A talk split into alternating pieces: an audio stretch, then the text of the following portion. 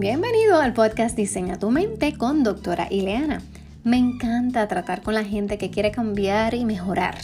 Por casi dos décadas he trabajado con cientos de pacientes a quienes les he ayudado a construir una mejor vida y alcanzar su potencial. Y en cada episodio compartiré contigo mis conocimientos, experiencia y las claves que inspiran mi vida que sé inspirarán la tuya. Si quieres diseñar tu mente, pero sobre todo transformar tu vida, entonces estás en el lugar correcto.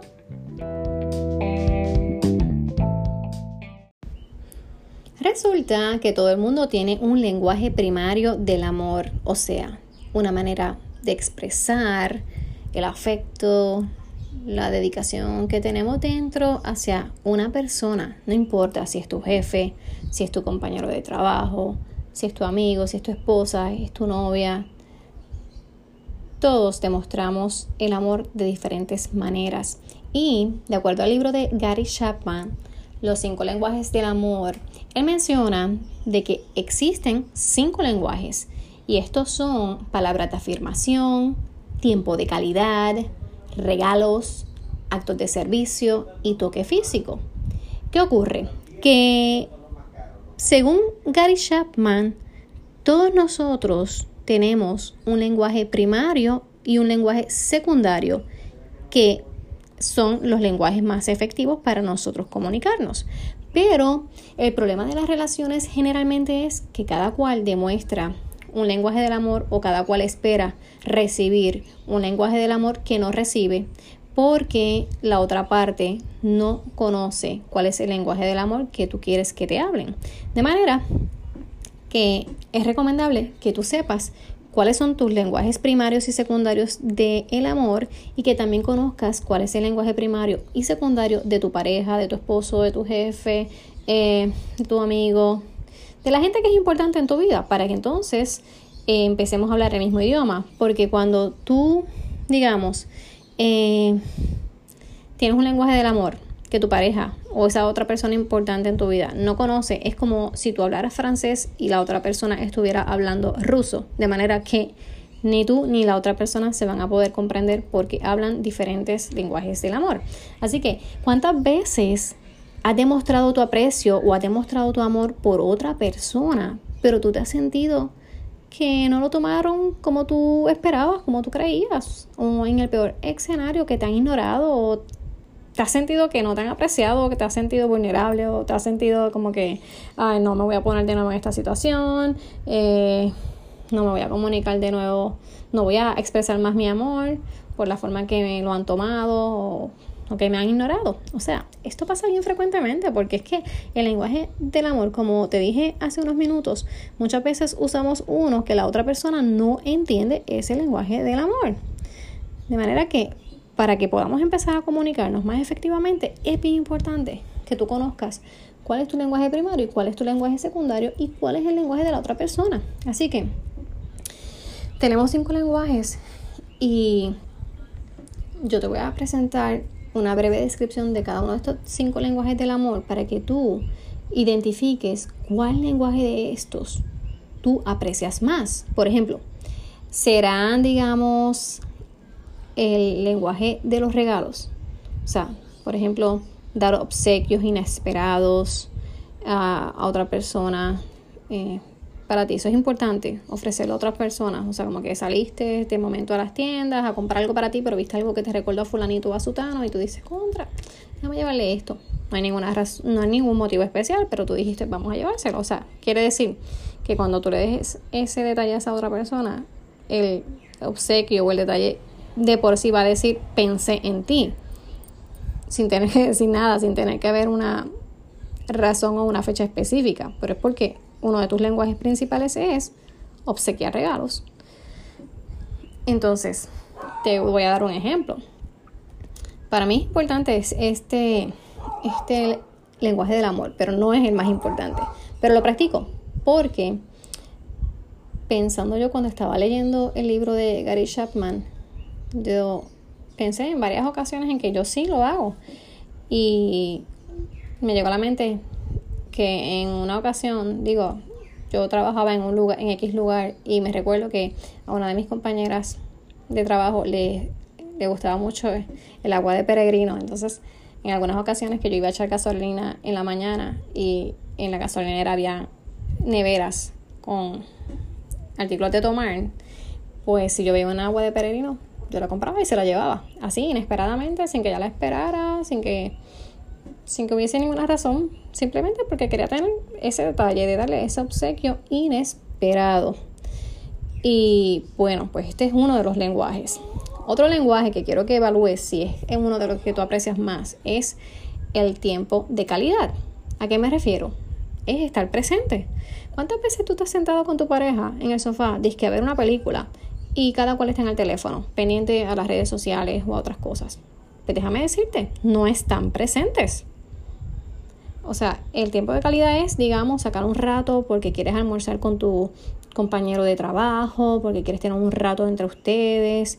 Es como que dedicarse el tiempo de, de hablar, de conversar y no estar pendiente a otras cosas. Eso es tiempo de calidad. Pero no todo el mundo lo aprecia. A no todo el mundo le es importante el tiempo de calidad. Otro lenguaje que quiero que verifiques, explores, si tú lo aprecias, es el lenguaje de las palabras de afirmación. ¿A qué me refiero? Pues para ti es importante ofrecer cumplidos o recibirlos. Por ejemplo, el decir te amo, el dejarle saber a una persona cuán importante es para ti, o cuánto tú aprecias su, su amistad, o cuánto tú aprecias su ayuda, o qué bien lo hiciste. Esas son las palabras de afirmación. Hay personas que que para ellos es muy importante recibir esas palabras de afirmación. También tenemos el lenguaje de los actos de servicio. Y esto es hacer algo chévere, algo nice por alguien.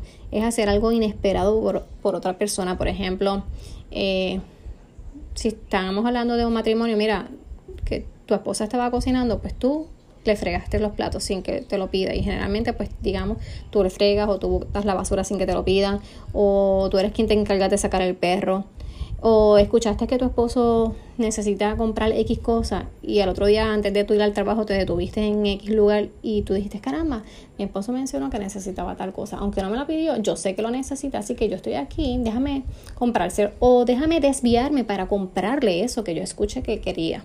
Esos son actos de servicio porque estás ayudando a otra persona, le estás dando la mano a tu compañero eh, en, sus cosas o en las tareas del hogar o en las tareas eh, en general. Y el otro lenguaje que quiero que explores, a ver si es uno que tú aprecias, es el toque físico. Hay gente muy fría, hay gente que, por ejemplo, si tú lo vas a saludar, de darle un beso o darle un abrazo, pues se, se ponen tiesos, como que primero que no lo esperan y segundo que están incómodos de que haya tanta cercanía entre un cuerpo y otro, ¿verdad? Pues gente, son gente que pero están acostumbradas al toque físico o que prefieren no haber o que no haya toque físico. Eh, pero hay gente que sí aprecia el toque físico, de que si se ven, se dan un abrazo, una palmada en la espalda, e, es, ¿verdad? Manifestarse eh, el cariño hacia otra persona. Y, por ejemplo, si estamos hablando de parejas, el toque físico es como quien dice, estamos viendo una película juntos, es acurrucarnos o de momento que tú estás en la cocina buscando algo y viene tu pareja y te da una nalgadita de cariño, eso es el toque físico. Así que hay personas que le dan mucha importancia al toque físico. De manera que aquí te estoy presentando los cinco lenguajes del amor que habla Gary Chapman y te lo voy a repetir. Son las palabras de afirmación, es el tiempo de calidad, son los regalos, actos de servicio y el quinto, el toque físico, el contacto físico. De manera que necesitas identificar cuál es tu lenguaje de comunicarte y cuál es el lenguaje de la otra persona importante en tu vida. Porque recuerda, puede que para ti el lenguaje del amor sean las palabras de afirmación, pero para tu pareja lo más importante sean los actos de servicio. Así que si tú conoces cuál es el lenguaje importante de tu pareja, entonces tú vas a poder tenerlo presente y tratar de demostrarle más ese tipo de lenguaje. Recuerda, todos aprendemos de modos diferentes. Mientras algunos somos visuales, otros podemos ser auditivos o quizás kinestésicos, pero igualmente todos preferimos recibir y dar el amor y apreciación y comunicar el amor de manera diferente. Así que vamos a hacer un ejercicio donde tú puedas identificar cuál lenguaje del amor tú prefieres. Pero quiero que pienses en una persona en particular que para ti es importante y quiero que pienses cuál es el lenguaje del amor que tú quisieras que esta persona te demuestre o que ya te está demostrando y te da felicidad. Así que la primera pregunta que te quiero hacer es, ¿cuándo es que tú sientes que te aprecian? ¿Cuándo tú te sientes querido? ¿Cuándo tú te sientes conectado con una persona? ¿En qué momento? ¿Será cuando te dan un regalo? ¿O será cuando pasan tiempo de calidad contigo? ¿O cuando te dicen algo o escuchas lo, lo, que sienten estas personas que te lo están comunicando? ¿O será cuando esta persona hace algo por ti? ¿O será cuando esta persona tiene un contacto físico contigo? Así que dime, ¿cuándo tú sientes más aprecio? ¿Cuándo tú te sientes más querido? ¿Cuándo tú te sientes más conectado con esa persona? Por ejemplo, piensa en la semana pasada sobre una persona en particular, acuérdate. Y dime cuándo, en qué momento de la semana pasada tú te sentiste más conectado con, esa persona o te sentiste más querido. Así que vamos a ver cuál de esos cinco lenguajes fue el que te hizo sentirte más conectado y más querido.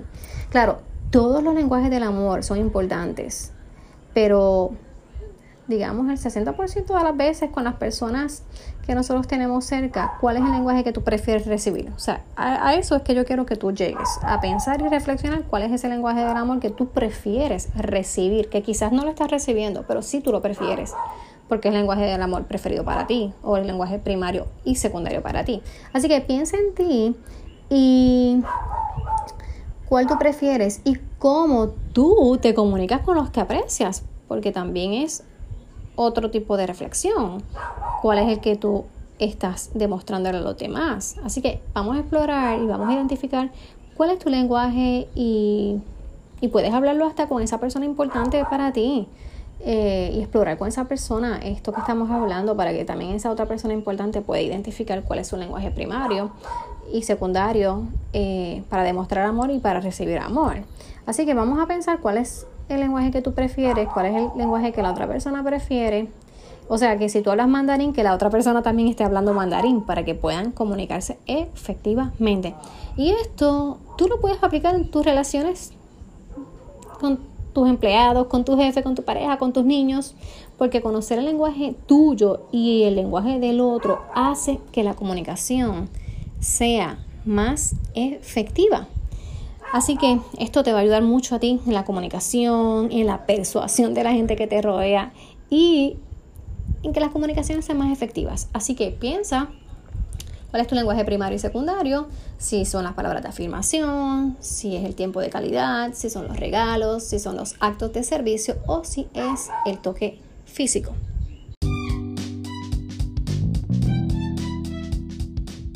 Este episodio terminó. Recuerda suscribirte para recibir el mejor contenido de estrategias y claves para tu desarrollo personal. Y si el tema de hoy te gustó, solo te pido que lo compartas con tres amigos que puedan beneficiarse y que me regales cinco estrellas. Es la forma de que este podcast pueda llegar a más gente. Si gustas, puedes seguirme en Instagram donde aparezco como doctora Ileana. Y será hasta la próxima. Chao. Bye.